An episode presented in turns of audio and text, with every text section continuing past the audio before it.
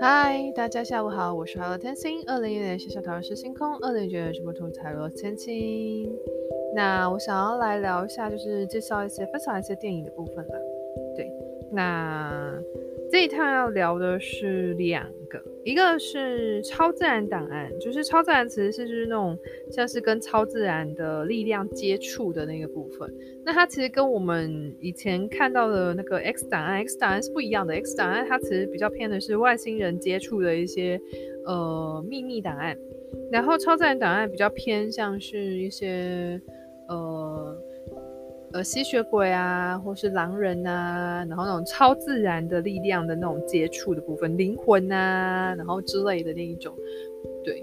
然后就是第一个要介绍的，那第一个要介绍就是《冰与火之歌》。《冰与火之歌》呢，它其实，呃，我最有印象的就是刚开始就是龙母她后来出来的那一段故事，就是那段有点悲惨的故事，然后浴火重生出来的龙母。